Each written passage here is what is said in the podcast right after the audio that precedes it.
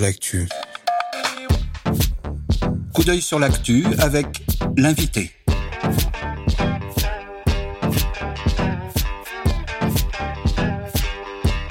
Coup d'œil sur l'actu Avec l'invité. l'invité des regards. Et c'est toujours en direct du RIS à Villeurbanne pour l'école de l'Anthropocène 2022 que l'on vous retrouve dans Regard sur l'actu. Nous accueillons à présent Arnaud Demanche, humoriste, pour se demander si l'on peut rire de tout, éco-anxiété et humour face à la grande catastrophe. Bonjour Arnaud Demanche, Bonjour. bienvenue sur Radio Anthropocène. Eh ben merci de m'accueillir.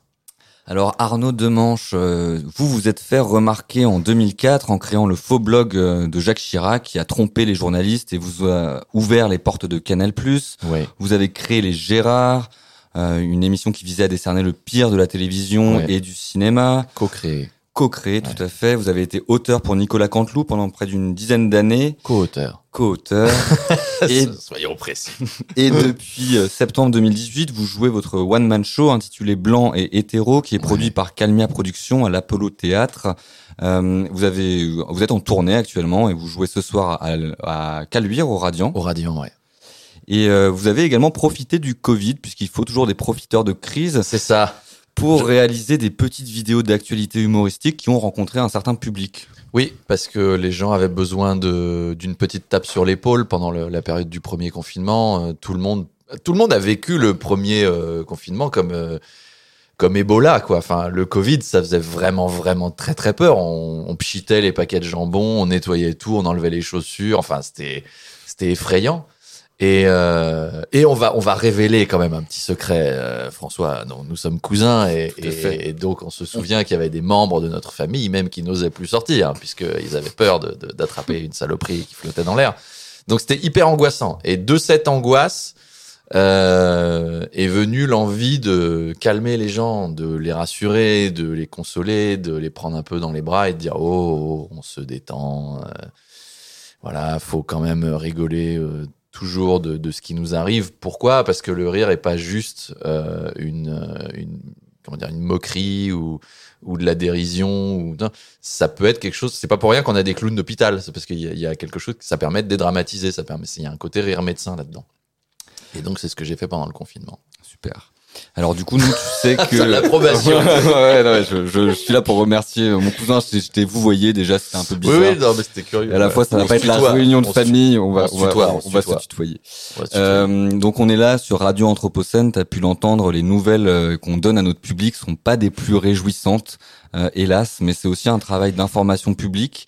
Euh, déjà, on, je voulais te demander, on voulait te demander, est-ce que tu connaissais le terme d'anthropocène, toi personnellement? Alors, je l'avais déjà entendu parce que euh, je suis quelqu'un de cultivé. Euh, non, mais je, l'ai entendu dans le débat public. Il flotte dans l'air. Euh, je comprends vaguement que c'est la période de, de l'âge, enfin de la vie de la Terre où l'homme commence à vraiment la marquer. Voilà, c'est c'est le, le la définition que je m'en suis faite, mais après c'est peut-être pas tout à fait ça. C'est, euh, c'est, c'est tout à fait à propos, je crois. J'ai combien J'ai 12 sur 20, 14 Je pense que notre directeur euh, de l'école, Michel Lusso, abonderait dans ton sens. euh, et il faudrait rajouter à ça peut-être le fait qu'on en prend conscience. C'est aussi ce moment Ouais. où on réalise qu'on qu'on modifie globalement le cours des choses.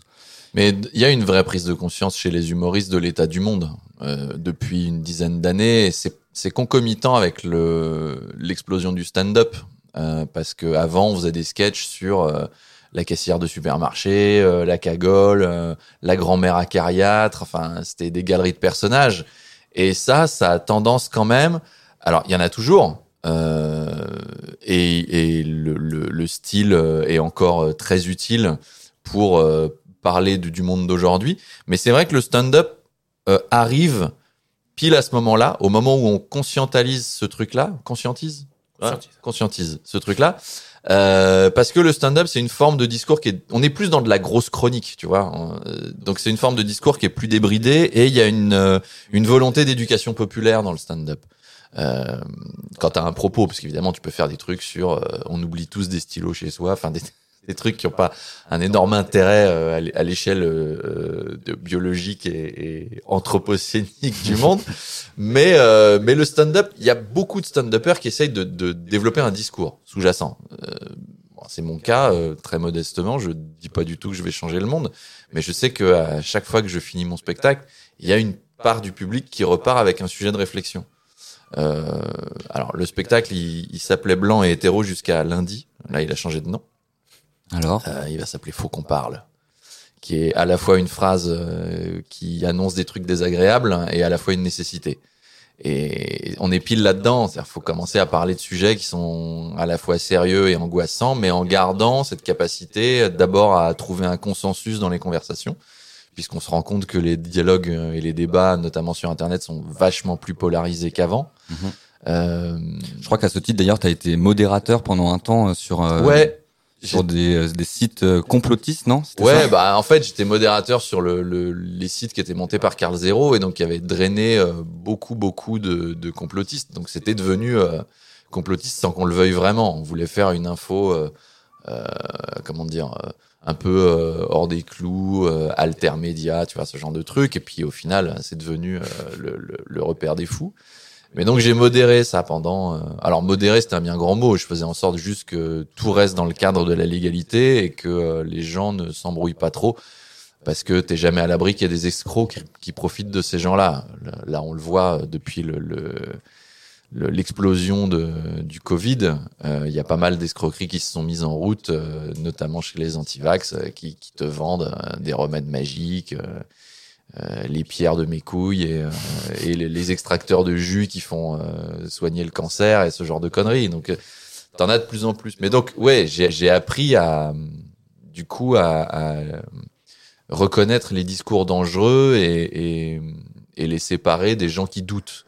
Parce que chez les complotistes, t'as des gens qui sont juste mal informés, qui doutent, et le doute, c'est quand même plutôt ça. C'est même la base de la science, le doute. C'est de te dire, est-ce est-ce que vraiment ça Et en, en ayant ce genre de doute, après, tu testes, tu vérifies, tu mets en place des protocoles expérimentaux et t'aboutis à une certitude. Mais douter, c'est quelque chose qui est plutôt sain. Euh, Pardon. ouais, vas-y. Et donc, Je peux parler tu- deux heures, moi. Donc, euh, n'hésite pas à m'interrompre. On a une heure devant nous, c'est déjà Ah. pas mal. Euh, tout à l'heure, tu parlais du fait de, que les humoristes se servaient du quotidien pour amener peut-être des sujets un peu plus de fond et faire rire avec ça. Mhm. Toi, comment est-ce que tu fais ça? Quels sujets tu abordes? Et que- quels sont les sujets qui te tiennent à cœur Et comment, par quel biais euh, Ben, humoristique c'est marrant parce que euh, on, on parle là de l'anthropocène et de l'angoisse que ça peut générer, mais j'ai fait une vidéo sur ce thème-là, par exemple. J'ai fait une vidéo de 4 minutes sur euh, faut-il faire des enfants dans ce monde? Mhm. Ce qui n'est pas une question euh, a priori marrante, euh, mais avec l'humour, on, on peut euh, commencer à esquisser des pistes de réflexion intéressantes autour de ça. Moi, j'en suis arrivé à une conclusion qui est toute personnelle, qui est que euh, les enfants, il y en aura. Ça dépend de comment on les éduque. Euh, si tu t'es pas responsable de ce que, du fait que tes enfants respirent, évidemment, ils respirent, ils dégagent du dioxyde de carbone. Après, tu es responsable de ce que tu leur mets dans le crâne pour qu'ils ils essaient de compenser ça au maximum et de faire du monde un endroit plus beau. Donc, c'est pas tellement la question de est-ce qu'on doit continuer à croître en tant qu'espèce, c'est qu'est-ce qu'on met dans le crâne de notre espèce et comment on la fait évoluer intellectuellement pour que le monde soit meilleur demain. Mais ça, c'est un, un raisonnement très personnel. Je, pense que euh, le, fait de dire non, je ne veux pas faire d'enfants parce que je veux pas polluer, il est valide. Et le fait de dire non, je, je veux faire des enfants parce que je suis avant tout un animal et que c'est aussi mon euh, euh, mes réflexes euh, de cerveau reptilien qui me poussent à me reproduire. Et puis j'ai envie d'avoir des enfants parce que j'aime les enfants et que j'ai envie d'en avoir. Enfin, tout est valide si tu veux. Mais c'est vrai que maintenant on en est à se poser ce genre de questions. Et le rôle de l'humoriste est de dire euh, ces questions existent, euh, dédramatisons-les déjà. Et moi, je suis désolé, je, te- je- je saisis la balle en vol, mais juste eu égard à cette réflexion que tu nous partages, Arnaud, est-ce que tu as vu le film Idiocratie?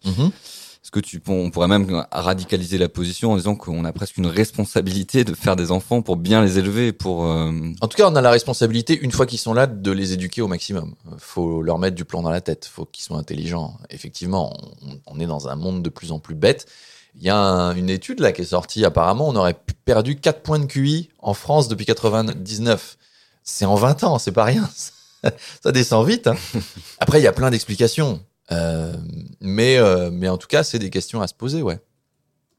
Est-ce que euh, tu parlais de sujets sensibles tout à l'heure Est-ce que ça t'est arrivé avant de faire une vidéo de dire ah non ce sujet je peux pas le traiter Est-ce que tu t'es déjà censuré ça? Non. Non, il y a une vidéo que j'ai dû retirer parce que ça devenait dangereux pour les gens qui la commentaient. C'est une vidéo sur la chasse. Alors, on, on, est- on parle famille, on parle famille, on est cousins avec François, mais on a d'autres cousins qui sont chasseurs. Je sais que eux, eux n'ont pas apprécié. Euh, mais euh, mais c'était une vidéo, voilà, pour euh, pour botter le cul de Willy Schren, qui était le président de la fédération et qui avait fait une, une campagne lunaire.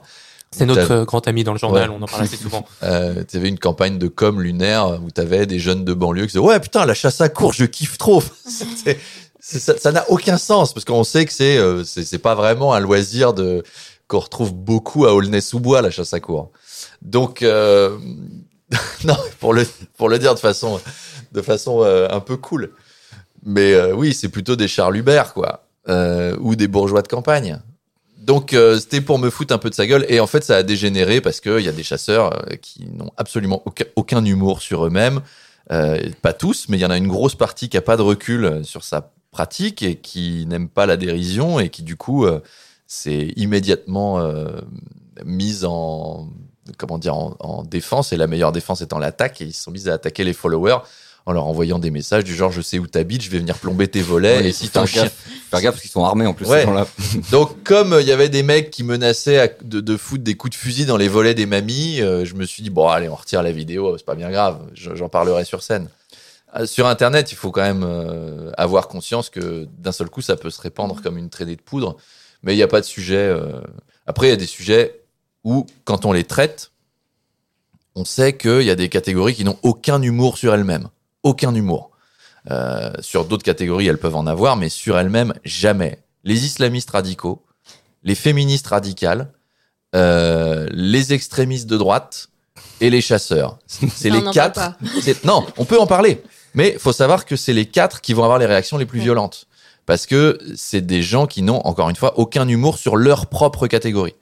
Euh, ils peuvent en avoir sur d'autres catégories, ils peuvent même être assez précieux euh, dans, dans, dans certains cas. Euh, Je pense aux féministes radicales. Euh, c'est une catégorie qui peut être précieuse si on veut aborder d'autres sujets, parce qu'elles vont te soutenir. Il n'y a rien de précieux chez les islamistes radicaux, évidemment, euh, mais y a, voilà, on, on peut euh, le- les avoir en backup, certaines catégories, pour parler d'autres sujets. Par contre, s'il s'agit d'avoir de la dérision, voire simplement du recul, et je parle même pas d'intelligence sur leur propre combat, alors là, oublie. Oublie. C'est quatre catégories qui ne, qui ne parleront jamais d'elles avec de la dérision. Et alors Arnaud, justement, tu fais un travail euh, qu'on pourrait qualifier presque de médiation. Tu nous dis que il faut qu'on parle aujourd'hui et tu euh, participes à, à, je dirais pas vulgariser, mais je dirais médiatiser certaines problématiques. Et je crois que même tu, tu travailles des problématiques qui te sont soulevées par ta communauté aujourd'hui, Oui. par euh, des gens qui, en fait, tu, tu as des commentaires et tu vas réfléchir à partir des réactions de ces, de, de, de personnes qui te suivent. Est-ce que tu pourrais nous raconter un peu la façon dont tu travailles et dont tu construis tes vidéos, comment tu les sources? En fait, le, une des grandes angoisses des gens, c'est de pas être entendu et de pas être écouté. Il y a énormément de gens qui se sentent euh, négligés aujourd'hui. Et hum, ça a été un des trucs qui a fait cette polémique autour des gens qui ne sont rien. Parce que les gens qui sont rien, ils existent quand même, et euh, d'un seul coup, on leur a mis dans la gueule qu'ils n'existaient pas et qu'ils étaient quantité négligeable. Alors qu'on a vu pendant le Covid euh, qui faisait tourner un pays, et ce qui a, donné cette formule que j'ai utilisée dans une vidéo, qui est les gens qui sont rien, en fait, ils sont tout. Parce que euh, voilà, une société se construit avec tous ses membres. Et il y a plein de gens qui déplorent de pas être écoutés. Et hum, c'est vrai que j'ai travaillé sur des sujets comme le handicap, tu vois, la déconjugalisation de l'aide. Euh, j'ai travaillé sur les profs, j'ai travaillé sur les soignants, j'ai travaillé sur des catégories euh, dont on parle pas. Il y a des pompiers qui m'ont écrit, il y a des, des routiers qui m'ont écrit en disant on parle jamais de nous. Il y a des agents d'entretien, des gens, euh, des, des, gens qui disent euh, moi je travaille dans une maison de retraite, euh, j'ai torché 20 vieux aujourd'hui, personne n'en parle jamais, on s'en contrefout de mon métier.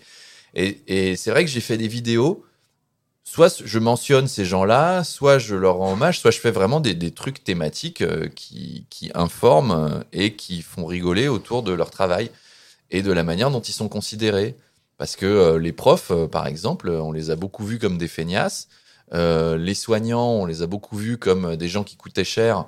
Et puis, et puis, on a bien vu qu'ils étaient indispensables. On a rogné dans l'hôpital encore, encore, encore et encore. Moi, j'ai fait des vidéos sur l'hôpital avant que le Covid existe pour dire euh, il y, a, déjà un souci.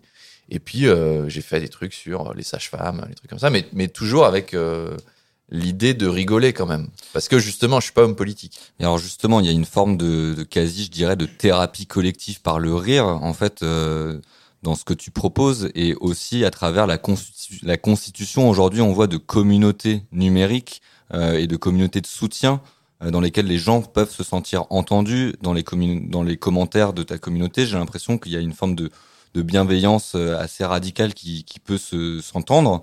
Et, euh, et qu'est- qu'est-ce que tu penses aujourd'hui justement de bah de, de, de ces, ces liens que tu, tu permets peut-être de tisser aussi euh, avec ton travail La communauté qui s'est développée euh, sur ma page, c'est pas ma communauté déjà, c'est des gens qui sont parfaitement indépendants et autonomes. Euh, elle, effectivement, elle, elle est euh, hyper bienveillante parce que d'abord, c'est ce que j'ai essayé d'insuffler dans les vidéos.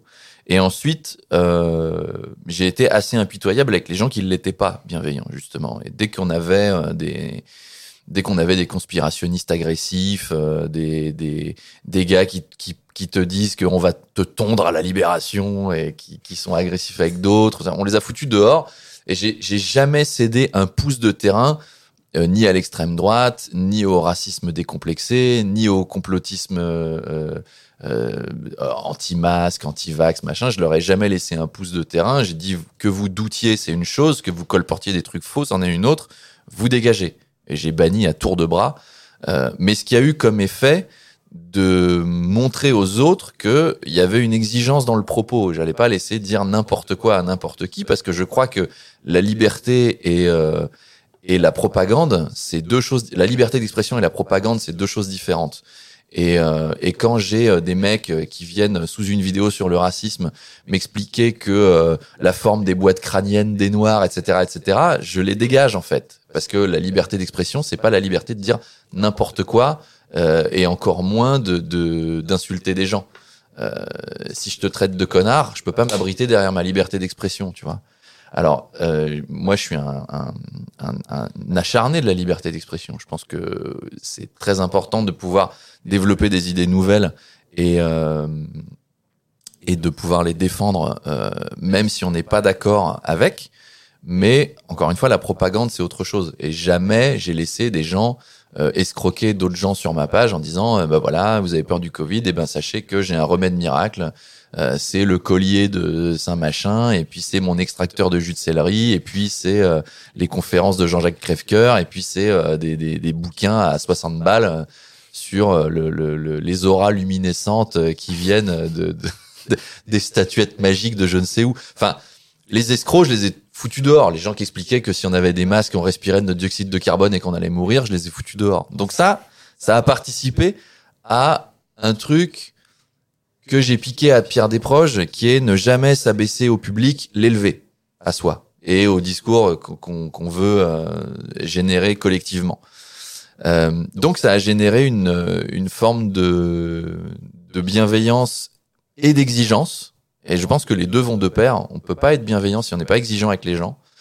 Et, euh, que du coup, oui, ils se sont, ils se sont tous entraidés les uns les autres et ils ont créé des liens euh, qui a fait que, euh, euh, eh ben, alors c'est tout bête. Je vais prendre des exemples tout cons, mais quand il y a des gens seuls, euh, il y a des gens de ma communauté qui qui leur écrivent, qui ont qui commencent des, des correspondances et des relations épistolaires pour les sortir de leur solitude.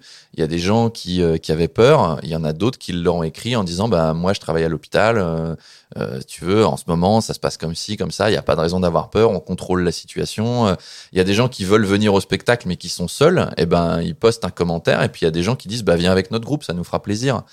Euh, Il y a des gens qui voilà, qui avaient, qui peur de certaines choses euh, ou qui vivaient des moments difficiles. Euh, J'ai posté euh, des, liens pour accéder à leur boutique et ça leur a fait leur chiffre d'affaires, ou des vidéos pour accéder à leur boutique, ça leur a fait leur chiffre d'affaires. Voilà, il y, y a une entraide dans ma communauté, enfin même si j'aime pas dire ma, qui fait que on a créé une espèce de, de ouais, de lien euh, sociétal, euh, un peu hippie, un peu, euh, de, de réseau réellement social. ouais, euh, un, un peu hippie collectiviste, euh, mais c'était assez marrant à vivre. Parce que euh, il y avait plein de gens qui avaient besoin de ça. Ouais. de, de pouvoir s'appuyer les uns sur les autres, alors que sur Internet, t'as quand même tendance à être dans ton couloir de nage et à pas vraiment t'occuper de... L'autre n'est qu'un commentaire auquel répondre de façon agressive d'une manière générale sur Internet, parce que c'est marrant de troller et que, et que c'est marrant de, de- d'envoyer chier quelqu'un et que on en a tous cette petite gourmandise. Mais là, il s'est passé ce truc hyper intéressant de... euh, ah ben j'ai vu que tu faisais tel truc et ben moi je fais tel truc si tu veux je t'échange tes bougies parfumées contre mes bracelets ou je t'échange euh, ton, ton- ta pâtisserie contre mes, mes euh, je sais pas moi, mes briques à l'œuf. Enfin, il y, avait, y avait plein de trucs.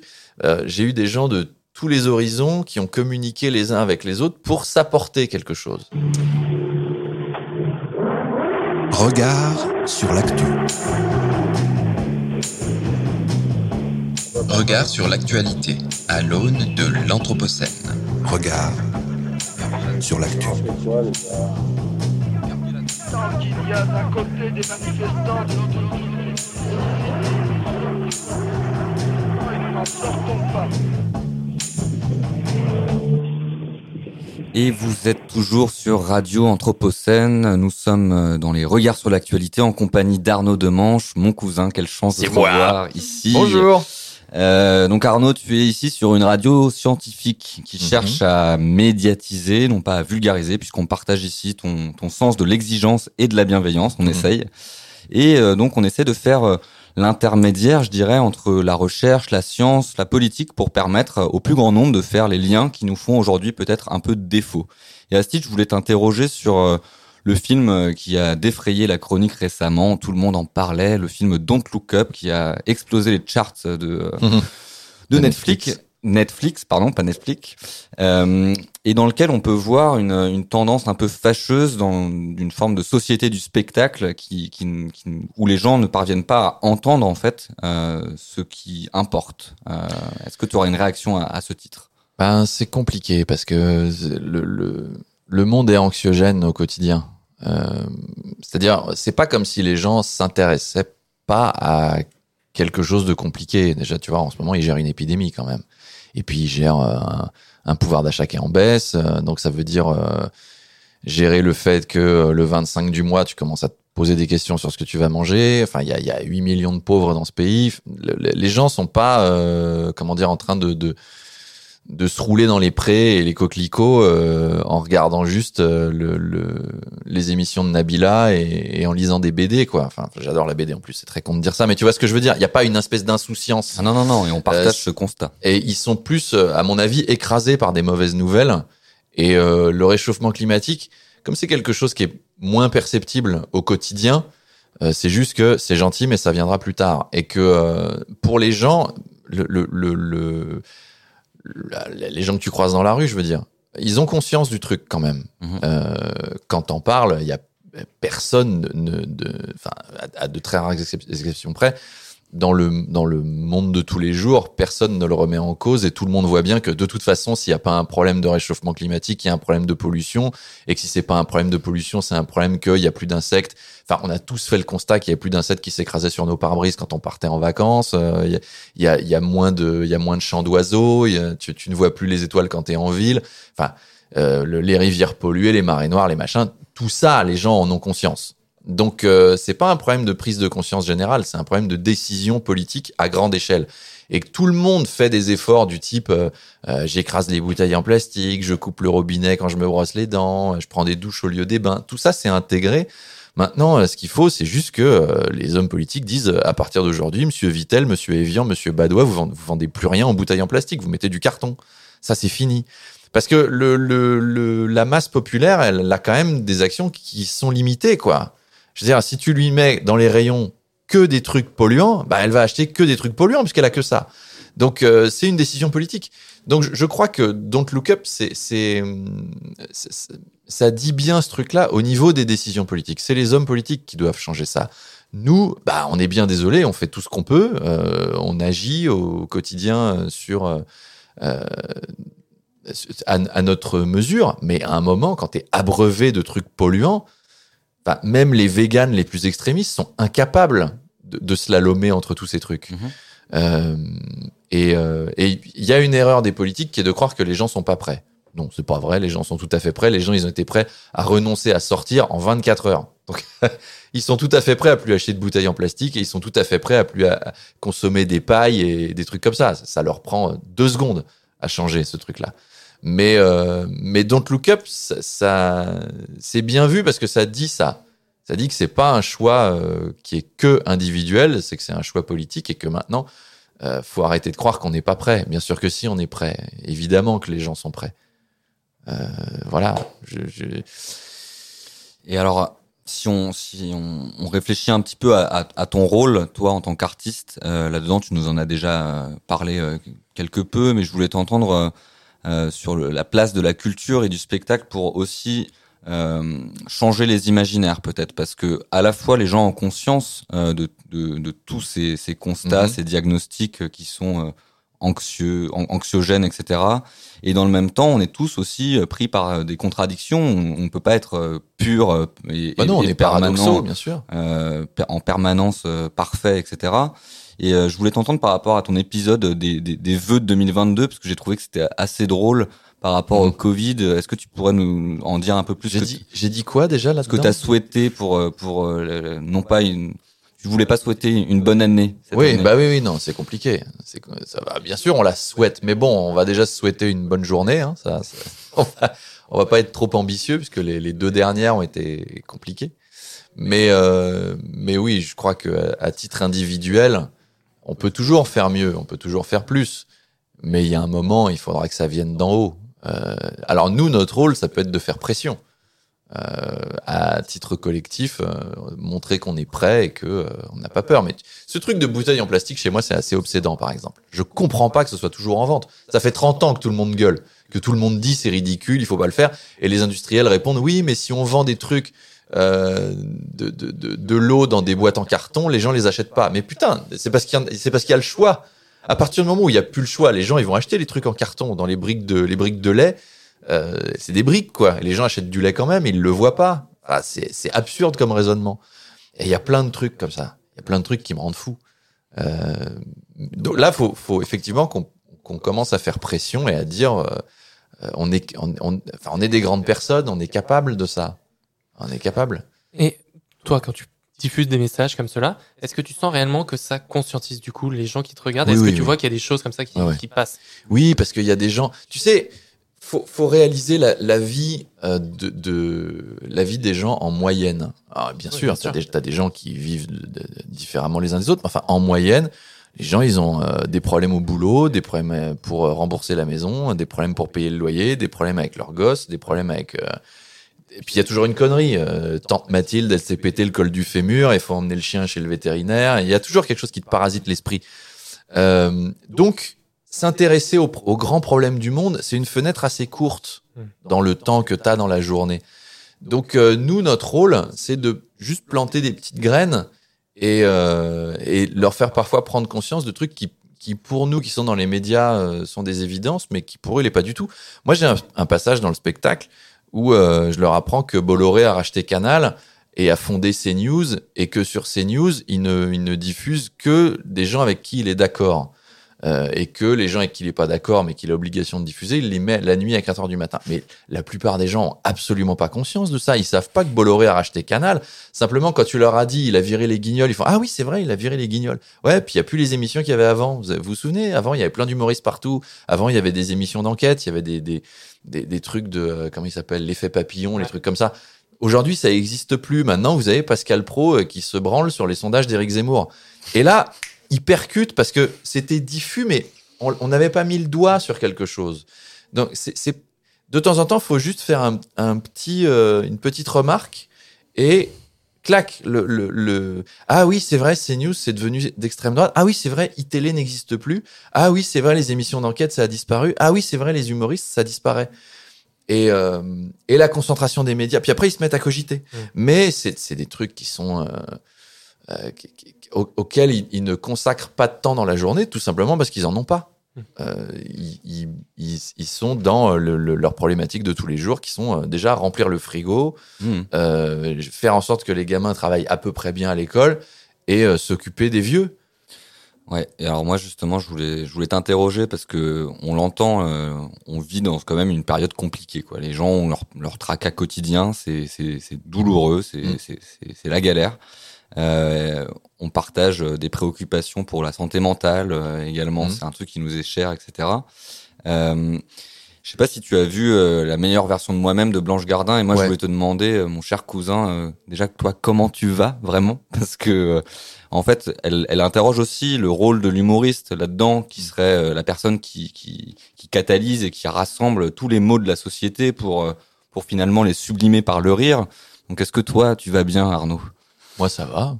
Oui, oui. Glo- globalement, ça va. Je suis, je suis comme tous les humoristes. Je suis un, je suis quand même angoissé par le, le, le fait que les gens, euh, bah, ça fait deux ans qu'on leur dit faut pas sortir. Donc, euh, évidemment, pour euh, pour vendre des billets, c'est pas facile. Mais euh, mais en dehors de ça, ça va parce que j'ai la chance que je passe un peu entre les gouttes à ce niveau-là. Mais je suis inquiet pour des collègues à moi, par exemple. Je- voilà. Mais non, grosso modo, moi, ça va. Je, je- j'ai la chance de vivre euh, bien, euh, de- du métier qui me plaît, avec une femme charmante. Enfin, je- tout, tout va bien. Mais, euh, mais oui, bien sûr, je me pose des questions sur le monde qui nous attend. Ça, ça le, mon quotidien va bien, mais après, le futur, on s'angoisse forcément. Et Euh, sur le rôle de l'artiste euh, plus largement et l'avenir de cette profession justement à, à- Cette profession va très mal, on va pas se mentir. hein. Cette profession va est dans un état catastrophique. Euh, si cette année on n'en perd pas 20%, on a de la chance. Mais cette profession va extrêmement mal. Il y a plus d'émissions pour nous accueillir, euh, à part trois bricoles sur France Inter et la matinale d'RTL. Il y a plus d'humoristes nulle part.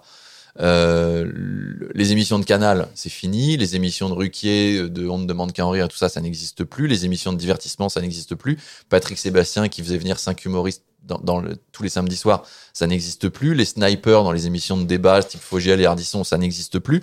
Donc on n'a plus d'exposition. Euh, on est coincé entre le politiquement correct et la censure, parce que le politiquement correct, on va pas se mentir, ça nous a fait énormément de mal. Euh, on, a toute une frange de gens qui, euh, de 2010 à 2015, pensaient que la moindre vanne était une offense et que rire était, systématiquement de la moquerie et que et que fallait être gentil avec les gens. Et bon, bah ça, on, a vu des conséquences dans notre métier. Je ne vais pas mettre sur la table un sujet qui est épineux, mais je crois que euh, avoir tapé autant sur Charlie Hebdo pendant cinq ans n'a pas abouti à un apaisement des consciences. Et je crois que ça leur a mis un point rouge au milieu du front et que quand la cible est marquée comme ça, c'est pas étonnant qu'au bout d'un moment quelqu'un tire dedans. Euh, et que de l'autre côté, il y a la censure et que la censure de Bolloré, la promotion de l'extrême droite, euh, le, la censure des, des, des rédacteurs en chef qui ne veulent pas avoir un souci avec la vanne de trop. Tout ça, ça fait que ce métier va ex extrêmement mal, qu'il va mal dans tous les pays qui pratiquent le stand-up, l'humour et le théâtre, et que euh, et que euh, là, oui, bien sûr, il y a une inquiétude à avoir. et à la fois, pardon, Vas-y, vas-y. Et à la fois, j'ai l'impression que les humoristes, et tu en fais la preuve, euh, ont su s'adapter par le développement d'autres contenus où vous vous autoproduisez finalement par euh, l'usage des réseaux sociaux, euh, des vidéos. euh, Bien sûr, mais les réseaux sociaux, c'est pas les mêmes qu'il y a deux ans. Euh, il y a deux ans, sur Facebook, tu faisais 10 millions de vues assez facilement si tu avais une vidéo qui tournait bien. Aujourd'hui, si tu fais 300 000, c'est un maximum. Donc là aussi, on a une fenêtre qui s'est réduite. Et, euh, et non, non, no- notre, euh, notre champ d'expression euh, est extrêmement réduit. Euh, très, très, très réduit. Il n'y a plus de place pour nous. Et il y a une volonté là-dedans.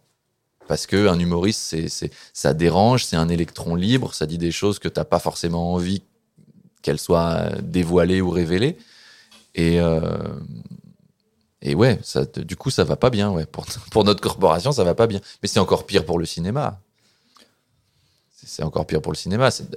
Si on veut tirer le fil de ce raisonnement jusqu'au bout, l'art est en train de mourir. Il est en train d'être remplacé par le divertissement parce que le divertissement, ça a le mérite de pas être gênant et de pas être dérangeant. Mais l'art, il y a toujours une dimension choquante dans l'art. C'est une remise en question, c'est une claque, c'est ah putain, j'avais pas vu ça comme ça. euh, ah, t'es un peu bousculé quand t'es face à une œuvre d'art avec une ambition d'auteur, avec un, un, gars qui d'un seul coup te propose sa vision de façon tellement forte qu'elle te remet en cause. Et en général, un artiste, en plus, il a bossé son sujet, donc tu vois pas tout de suite les failles de raisonnement. C'est-à-dire, c'est- forcément impactant. Mais ça, c'est en train de mourir parce que euh, le monde est en train de se Disneyifier euh, et, que, euh, et que Disney ne veut pas qu'on fasse de vagues. Ouais. Et est-ce que tu sens justement que les gens ont encore envie de ça? Bah, il y aura toujours des clients, ça c'est sûr, des, des gens qui sont clients Alors de, pourquoi il y en a de moins en moins? Bah parce que ça fout la trouille, parce que les réseaux sociaux sont des caisses de résonance énormes et que euh, un truc qui est forcément outrancier, puisque c'est une proposition artistique, il est dérangeant et que euh, tu une frange de gens qui n'aiment pas être dérangés et qui du coup va faire une énorme caisse de résonance euh, autour de ça. Euh, va se mettre à faire un, battage médiatique de tous les diables et- mais le- la persécution des artistes c'est pas nouveau. Je, je- et j'utilise le mot euh, en, en- en le pesant. Je sais très bien que euh, euh, il est violent.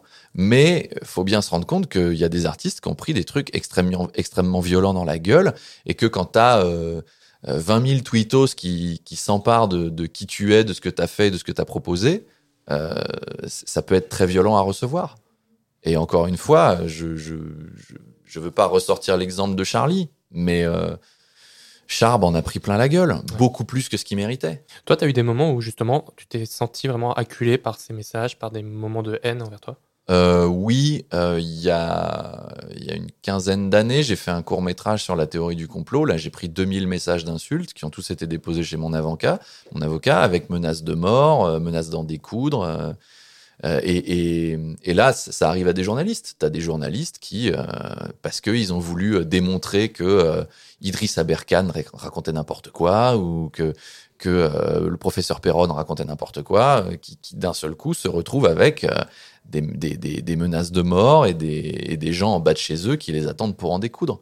Ou que Ouais. également, ou que euh, ils font des reportages sur euh, l'industrie de la viande qui pollue des nappes phréatiques en Bretagne et que derrière ils se retrouvent avec. Alors ça, euh, c'est autre chose. C'est c'est pas c'est pas un problème de liberté d'expression, c'est un problème de défense d'intérêt privé. Euh, et ça, ça a toujours existé. Mais c'est moins comment dire, c'est moins diffus dans la population. Là, t'as une- le, le le le fait que l'art soit en train de crever au profit du divertissement, c'est aussi quelque chose qui vient d'en bas. Mm. Ça, vient et d'en haut et d'en bas. On est à la croisée de, de euh, parce qu'évidemment, comme euh, ça fait euh, 20 ans que, que on a moins d'ambition artistique et qu'on se dit oh là là, faut pas faire de vagues, oh là là, faut pas choquer les gens, eh ben le, le, champ de tolérance se réduit.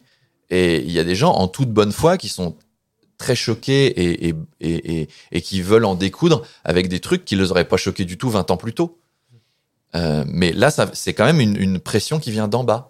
Euh, alors que le, le- le- la pression que tu décris, avec laquelle je suis d'accord, vient quand même d'en haut et, et de- d'intérêt privé. Là, nous, on est, on est coincé entre deux trucs. Mais je, je pense que l'art est en train de crever gentiment. Et en, en guise de conclusion, est-ce que, t'as- est-ce que tu as des projets pour le futur? Qu'est-ce qu'on peut te souhaiter?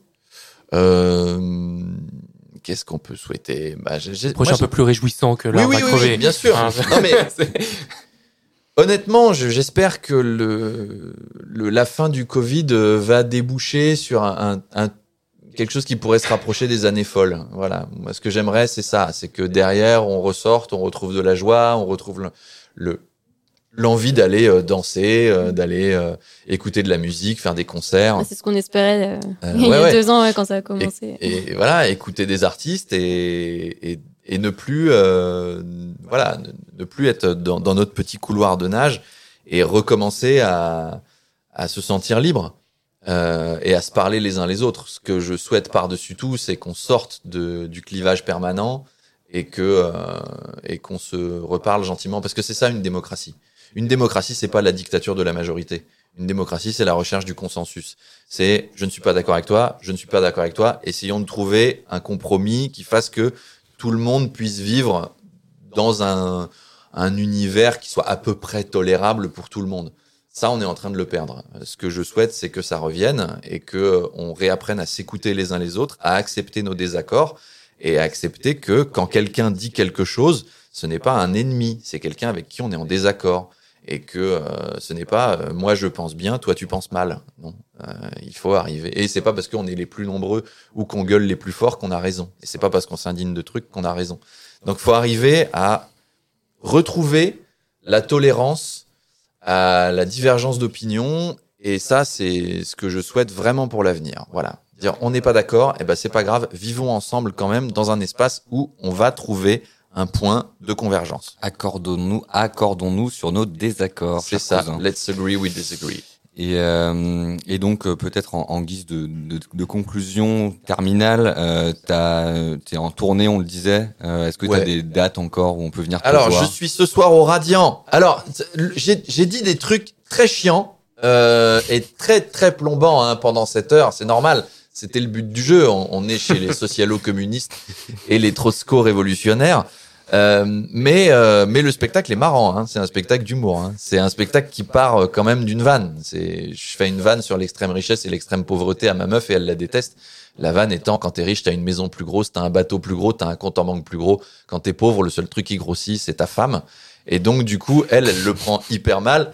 Et moi, je lui dis mais c'est une blague, c'est pour rigoler. Et on part de ça pour justement euh, exprimer nos, désaccords. Euh, et donc c'est- tout un truc sur les vannes. Alors après, euh, je, donc je suis à Lyon ce soir, je suis à Maubeuge samedi. Après, je vais à Auxerre et après à Jonzac. Voilà, si des gens veulent venir, euh, c'est très marrant. C'est très marrant. Il y, a, quand même un chien qui me lèche le cul dans ce spectacle. C'est quand même rigolo. On va se... Non, mais il l'a vu, Thomas. Il sait de quoi je parle.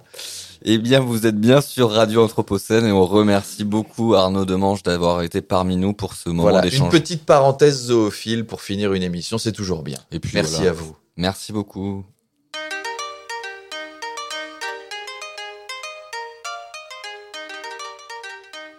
Regard sur l'actu.